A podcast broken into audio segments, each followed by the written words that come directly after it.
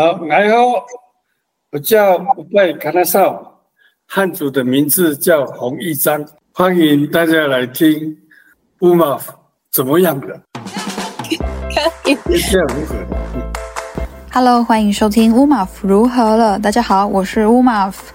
你熟悉国家人权委员会这个单位吗？你听过？消除一切形式种族歧视国际公约吗？好，刚刚这个名字很长的公约呢，它有个简称叫 ICER。不过这个 ICER 它也是简称，全名叫做 Conventional on the Elimination of All Forms of Racial Discrimination。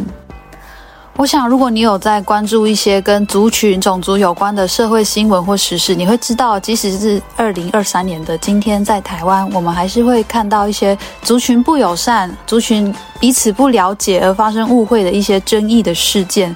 包括我们在这个乌马福如何了这个节目上，我们也谈过，比如说今年就有发生，就是台中的呃高中生，或者是台大校园哈，都有发生过哦，甚至是到现在媒体电视节目上都还持续的有一些对原住民不是那么友善的一些情况，甚至就是明目张胆的一些歧视的行为。那要关注这些议题呢，我们当然会希望除了从民间，除了从我们的社会的教育、舆论的风气等等，我们真的也需要。而且正视国家层级高度的力量，在这边做一个呃消除种族歧视的实践，还有有这样监督的力量去做观察，看我们国家各层面到底做到了哪里。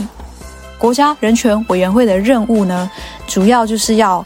借着一九九三年联合国通过的关于促进及保护人权的国家机构地位的原则，这个叫做巴黎原则，以这个为一个原则，然后去鼓励、倡导跟协助各国要设置人权机构，并且要揭示国家人权机构的组织要件跟职责等等，去促成这个国家可以有各方各方面，不管是族群啊、性别呀、啊，或是各种的单位等等。这方面的人权的平等的落实，对，所以简这样有简单讲嘛，这是国家人权委员会的任务。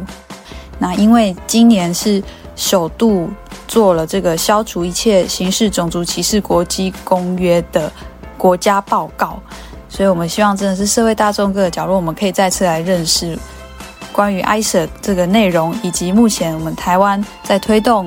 消除种族歧视以及各项的人权进程上面，我们有哪一些需要一起关心的部分？因为我们今天邀请到线上专访的这个来宾，哇，他的背景也是一开始乌马夫接到讯息通知的时候也是吓一跳，说确定吗？他真的愿意？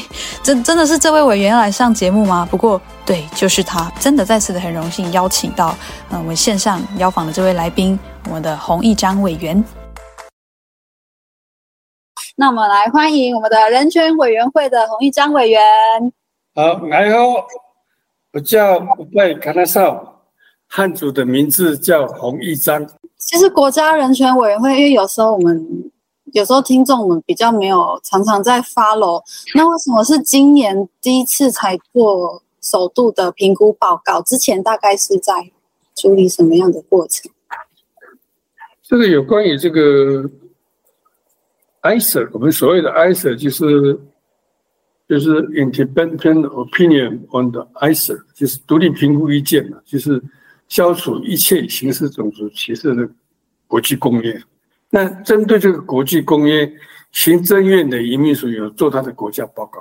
那他除了他的国家报告做好了以后，我们国家人权委会来做评估，有什么什么底下有什么需要加强的。除了我们自己去评评估之外呢，还要接受国际的审查。对我们这个消除一切形式种族歧视国际公约的独立评估意见，这样拖到明年十月，国际审查委员会的审查以后，我们再正式来确认。所以不是一下子我们国家提了，我们去回应，不是这个样，还要经过一些层层的一些处理的方一些方式。那。我特别要提到，就是 ICER，就是所谓的消除一切歧视种族歧视国际公约，是在一九六五年，这个是联合国大会通过的。然后我们中华民国呢，在一九六六年去签署，可是一直到二零二二年，就是去年的十二月，行政院移民署才正式发表消除一切形式种族歧视国际公公约的国家报告。我是针对这个国家报告来提出我们的评估意见的。嗯，简单来讲就是这样。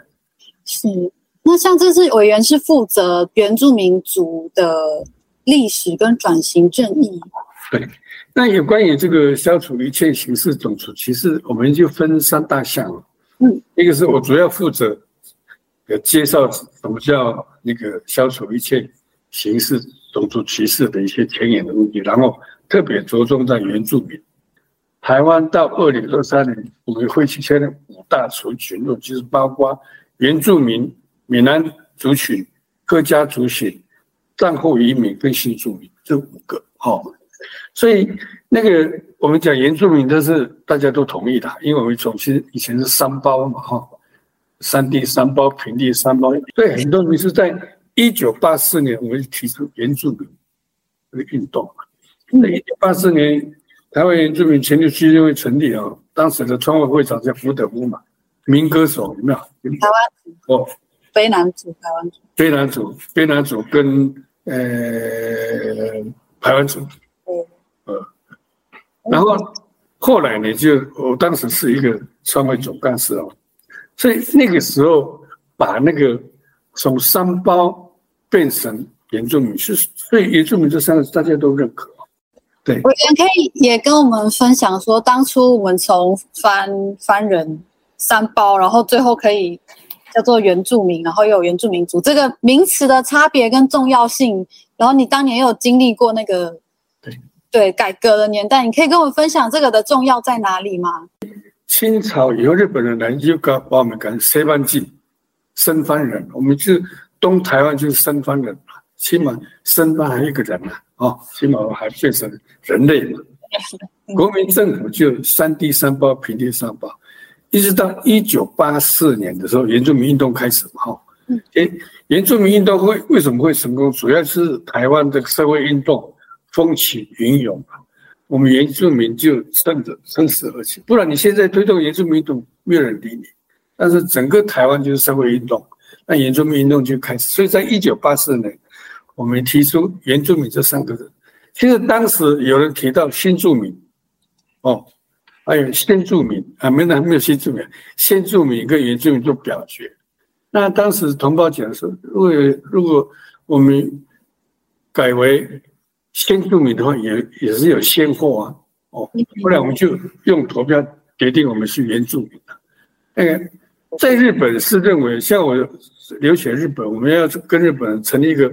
原住民主与日本的交流会就谈了两个小时，但是我跟李一帆去去跟他们谈，最后日本还是用决定，呃，他们称爱奴叫先住民，那我们称原住民，他们一直他们认为原住民是有歧视性，其实我们认为原住民的原就是原来住在这边的意思，所以提出这个原住民这三个字，主要的原因在这里。那我们提出“原住民”三个字呢？当时的执政党，国民党非常的反对，他因为他看到“原”这个字，如果你们是原来住在这边的人，他们就是外来的，哦，所以当时我我始终每次演讲我都会提到说，反对“原住民”三个字最大的力量，反对“原住民”三个字，主要是来自原住民本身了，就当时的既得利益者，当时的神议员嘛，哦。都反对他，他说三胞就很好了，为什么要原住民？就是为了表态嘛，为了表示效忠党国啊。哦，就是啊，不要民。所以现在回过头来想，有时候碰到那个以前以前的省议当过立委，就说，哎，这个这个三八立委他还哦，你叫说他过去了，嗯，因为时代就是在演进嘛。嗯，对你们新的一代一定有你们的想法。那我们旧的一代就提出我们过去的是这样想，而且你们认为说原住民不好听啊，我不晓得、啊、你们新的一代有新的想法，所以过去提出原住民三个字就是原来住在这个地方的，所有台湾这个以前的九族，现在的六族，都认为是在这个地方产生，就像说你们达样从石头洞出来的，就就阿美族是坐船来的，他不一定是从外国。呃说不定从横村坐船啊到台台东花莲，所以我们阿美族的传说就是来自巴厘岛，巴厘岛就是横村，就坐船或他们你从横村这个坐船坐卑南溪上来，到这个利吉啊、鹿野这样，哎，到秀姑峦溪上来都是这样。这个阿美族是坐船来，其他的像你们布农族从哪里？你可以讲，你们这个布农族原住民的来源里面看一下那个源泉会信，都会提到每组是为什么？所谓各族对原住民定义都有，哎，每一族可以。自己去说我们来自哪里，这个就是一个权利的宣称，对不对？对，你你有诠释权。你说好，我不如说说原住民，那你原住民的按照你们的字的讲法是有，哦，一定都有。有。好，那阿美族怎么讲原住原住民这个概念？阿美语就讲说不沙拉嘎，但是最早，所以所以阿美族有那先后。最早了在这个土地的了，哦，嗯，那你们答案的话就是从石头蹦出来的，嘿嘿，对，啊，对啊，就本地就是这样子，是，所以各族都有诠释原住民这三个字的。那你们当初在就是投票表决的时候，会不会压力很大啊？因为会有人反对，不可以不要用原住民。呃，当时选会长的时候，福德福跟我在选会长啊。嗯，后来，后来我输输给福德后，他请我当那个总干事。嗯，那因为当时的认为原的意思是原来住在这边的人。嗯，可是被当时的执政党国民党认为说，如果你们是原来这边住在这这边的人，那他们就变成外来政权。他们是这样的诠释，所以原住民运动从一九八四年一直拖到一九九四年时。花十年的时间才有“原住民”三个字啊，主要是是大家的认知的问题了。其实原住民运动，我们当时哦，也不是说为了什么政治什么，主要是为渔民请愿嘛。很多原原住民的去远洋渔渔船被抓，做水牢嘛，一坐就是七八个月、两年才能回来。但是因为台湾没有国际认同。无法去交涉，所以当时我们第一个运动就是一九八四年为渔民请愿到行政院那边去。我们是为渔民请愿啊，我们没有什么政治。所以我也还是实在的讲，当时原住民运动主要对象就是为渔民请愿嘛。其实一定要让新的一代让你了解当时是多么辛苦，才有原住民这三个字了。是。委员讲这个很重要啊，因为这就是我们在认识人权议题的时候要有的那个那种关怀嘛，对不对？嗯、对。那像刚委员也有讲到，这个是全一个是权势的问题，一个是当时也是一开始要为劳工渔民请愿，那也可见那个时候这个的他们的状况是非常的辛苦。那这次在这个委员的报告里面有提到，光是光是原住民族的报告部分，我们就有八个面向。那里里面也包括工作权、啊教育权等等。那也想请委员可以分享一下，大概这个八个面向，我们主要要去了解的部分，还有呃人权会在关注的部分，好吗？哦，这个八大面向，如果我先念一下它那个概念，一个是土地及自然资源权。嗯，这个里面当然当然还包括智商同一权跟包括集体权跟个人权。不同的面向，我先讲八项土地啊，再来就是身份权跟姓名权，这个可以一起来讨论。再来就是工作权跟教育权，哦，再来住房权跟有关于健康社会福利这个，还有平等参与里面。我简单来讲，像土地及自然资资源权，还要包括智商同意权，大家来讨论。好，比方说我的土地，比方说原保地，我的土地私有土地，可不可以买卖？可不可以私下买卖？嗯，各有，可以私下吗？你都认为不行，可是有的人权学者认为说，既然是你个人的，已经属于你个人的嘛，你应该可以自由卖。可是按照原住民的，有关于涉及到个人权跟集体权是不一样，所以这个原住民保留地是涉及到我们。全部原住民以后要生存的一些归属的地方，所以涉及到集体权，涉及到集体权就要受接受一个这个集团集团国家的一个认可，也就是说，它有一个这个原住民保留地的一个办法，所以不能自由买卖，是在这个地方。再来就是有关于身份权跟姓名权，这个里面我们特别要提到的就是说，呃，我是，比方说上次我们在国家人权委员会所面面临的一个就是，我的妈妈是原住民，爸爸是汉人，嗯，结婚以后姓爸爸的姓。嗯，哎，你不是原住民，你说对不对？那明明是原住民，跟不是原住民生的，一定是原住民的血统，一定是原住民的。嗯，可是按照我们的法规，你没有姓妈妈的姓，没没有姓原住民的这个父亲或是母亲的姓，你就不是原住民了，这是违反人权。哦，对不对？所以在这个身份权方面，还是要涉及到一个你。只要你有，我们认为就是说，应该台湾采取一个血缘主义是一样，你只要有原住民的血，你就是原住民。可是，在涉及到权利义务的时候，还是有国家要有他应急一定要去做的事情，所以变成这个你是不是原住民，到时候就要去界定，在在界定你的这个权利义务的时候，那时候就要提到这个。那那我想问委员，像像，反正释宪结果就是说他现在是违反人权嘛，然后是交给各族群看能不能在两年之内去，对，他们要去 follow，哎，原民会要去完成，是是原民会，对，那两年的时间会不会？两年还是三年？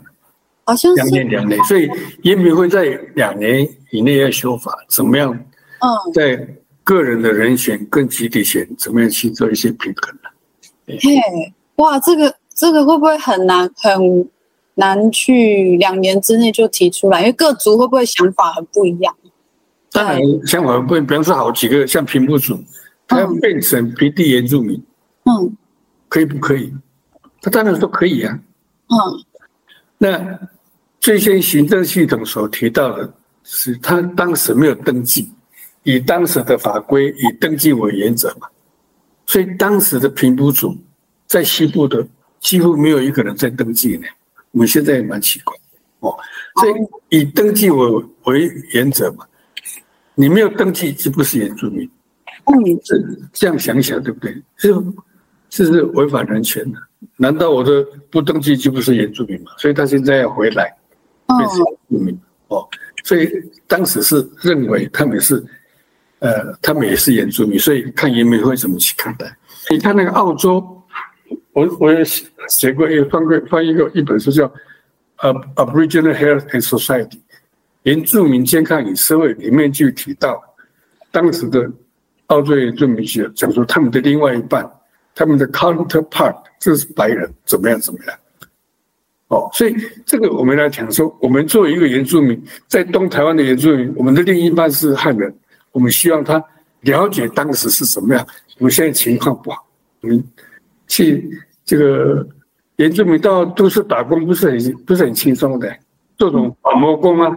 现在很多大楼都是以前这个阿美族做板模工。嗯，对。原住民问题谈不完，很多了。很多很多。那像委员刚有讲了，以前就是劳工条件很差，然后也是因为经济的困难。那现在。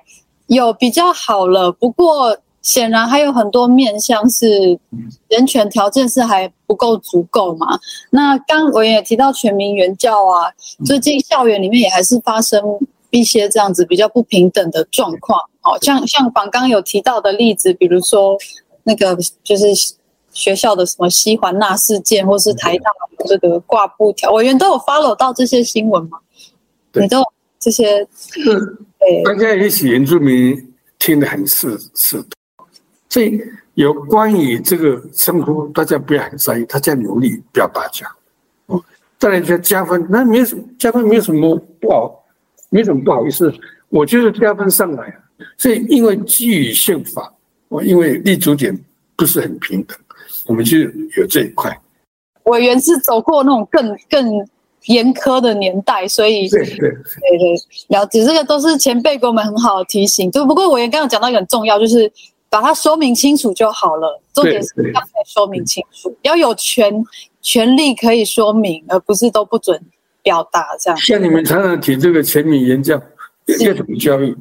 是，当然是我主张是多元文化教育，起码课本里面有一个多元文化教育，包括五大族群嘛，原住民、闽南、客家、二战移民跟新住民，在课本里面写，大家有一个认识，然后去推动那个族群主流化。我我再讲一遍，就是我们不是不优秀，我们过过去非常的，你看看一个民族，我前面一开始不是提提到说，从打招呼的话就可以知道这个民族，也没有说你好，也没有说你不优秀还是优秀，要让汉人了解他们过去四百年来也是这样过来的，他们有他们今天的努力，我们就赞美他们一下。好，我们就回到我们的主题哈。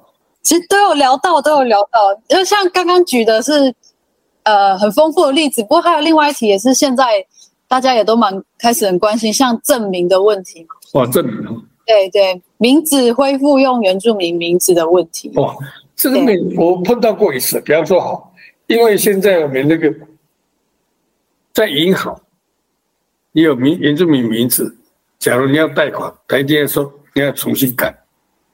这个汉族的名字加上拼音名字要并列，你你改那个要花半小时、一小时以上，那个非常辛苦。可是按照我们那个，应该我们有权利选择，我们要用中国字，或者用罗马拼音字，哦，就是我们有有规范。可是我们行政单位一直没有注意到这个东西，但是银行，它就这样规定了，你那样不然的话就。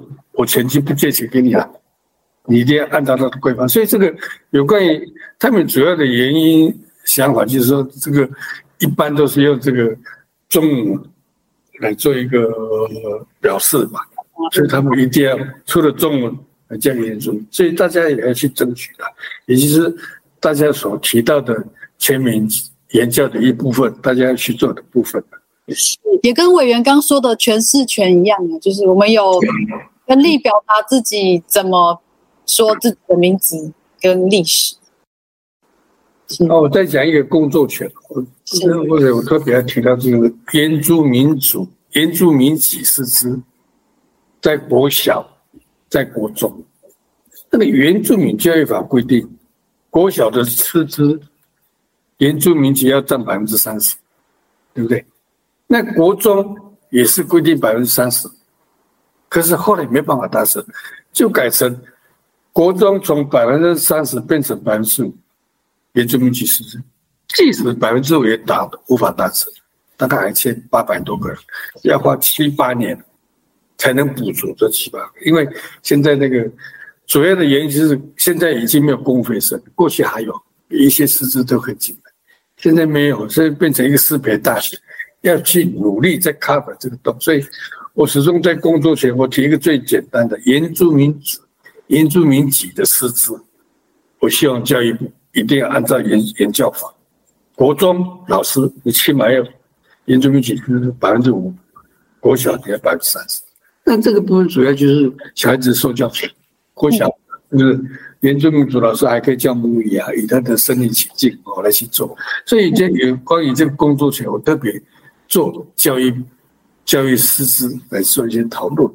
是，现在的族语老师师资也越来越多，然后系统越来越成熟，这个也是在应该要关注的权利范围内，对不对？对，那个族语老师的是那个薪资也好像有有给他一定的薪资吧。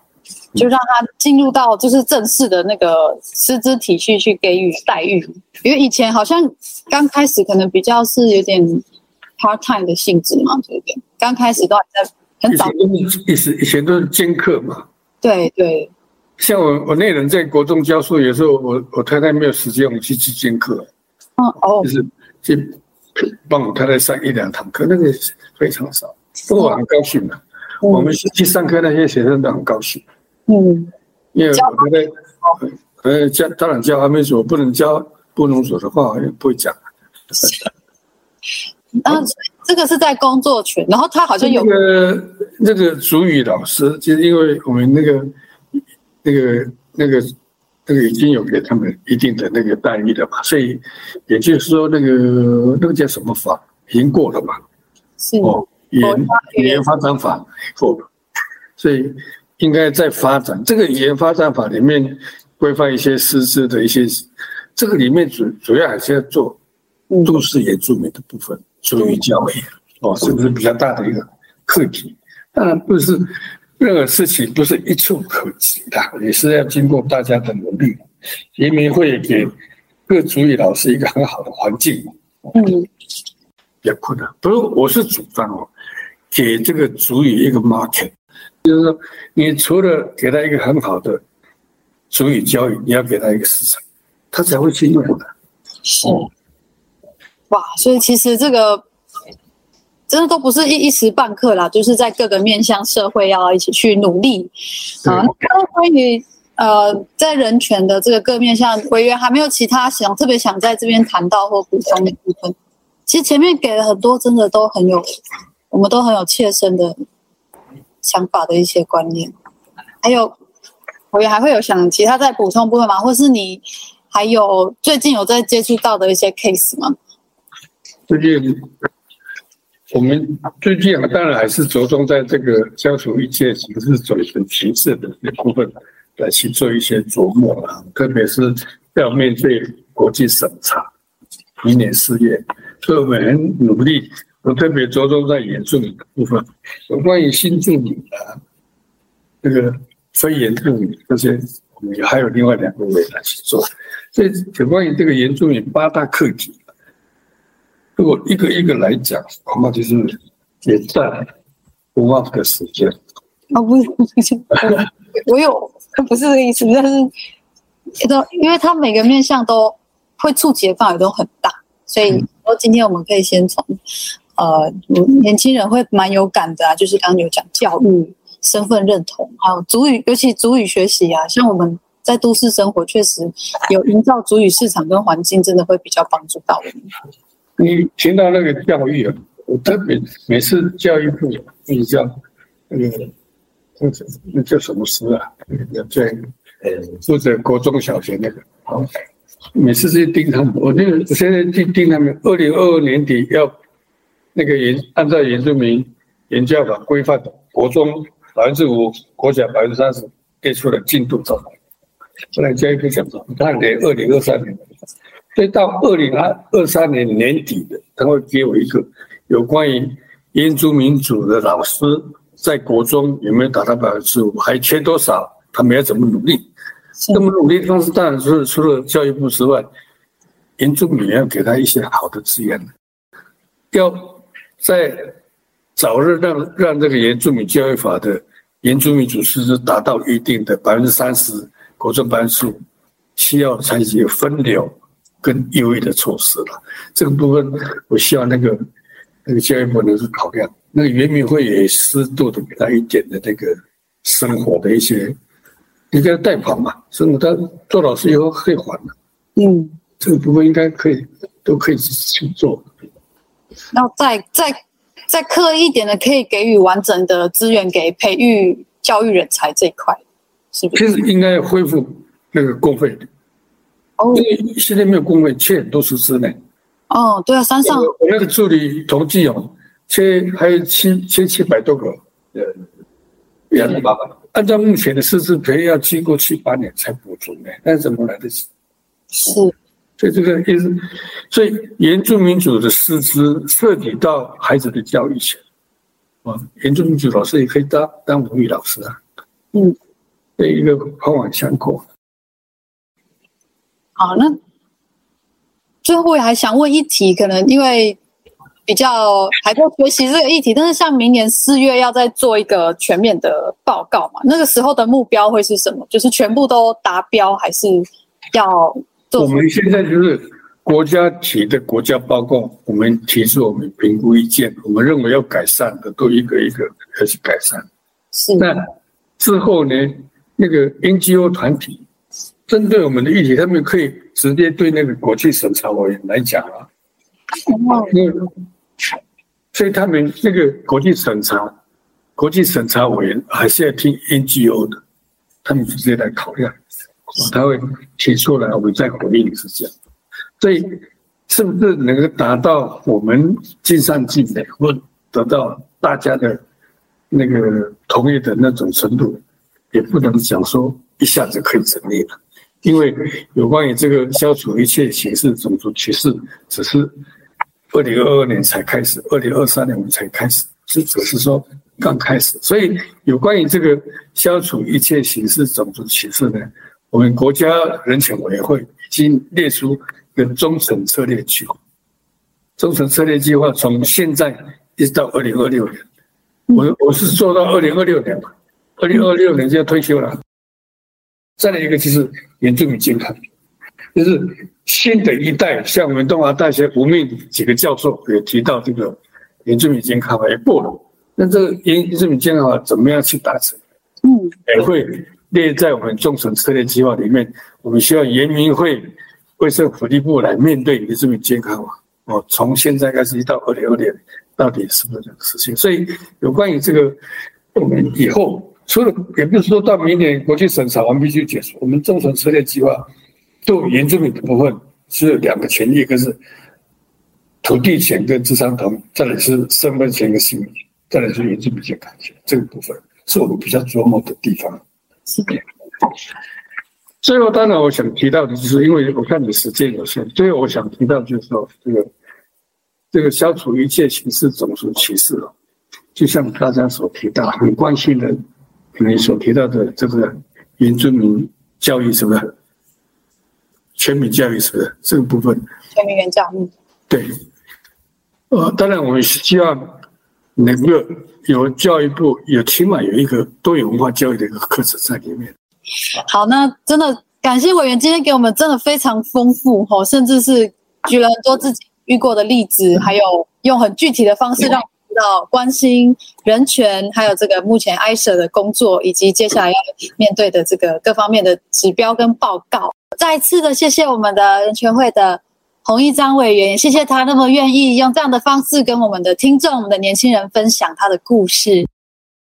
谢谢大家哈，谢谢文邦那个包容我不按那个文化来回应，不过我觉得是用日常的方式来表达我过去的人生的一些经历。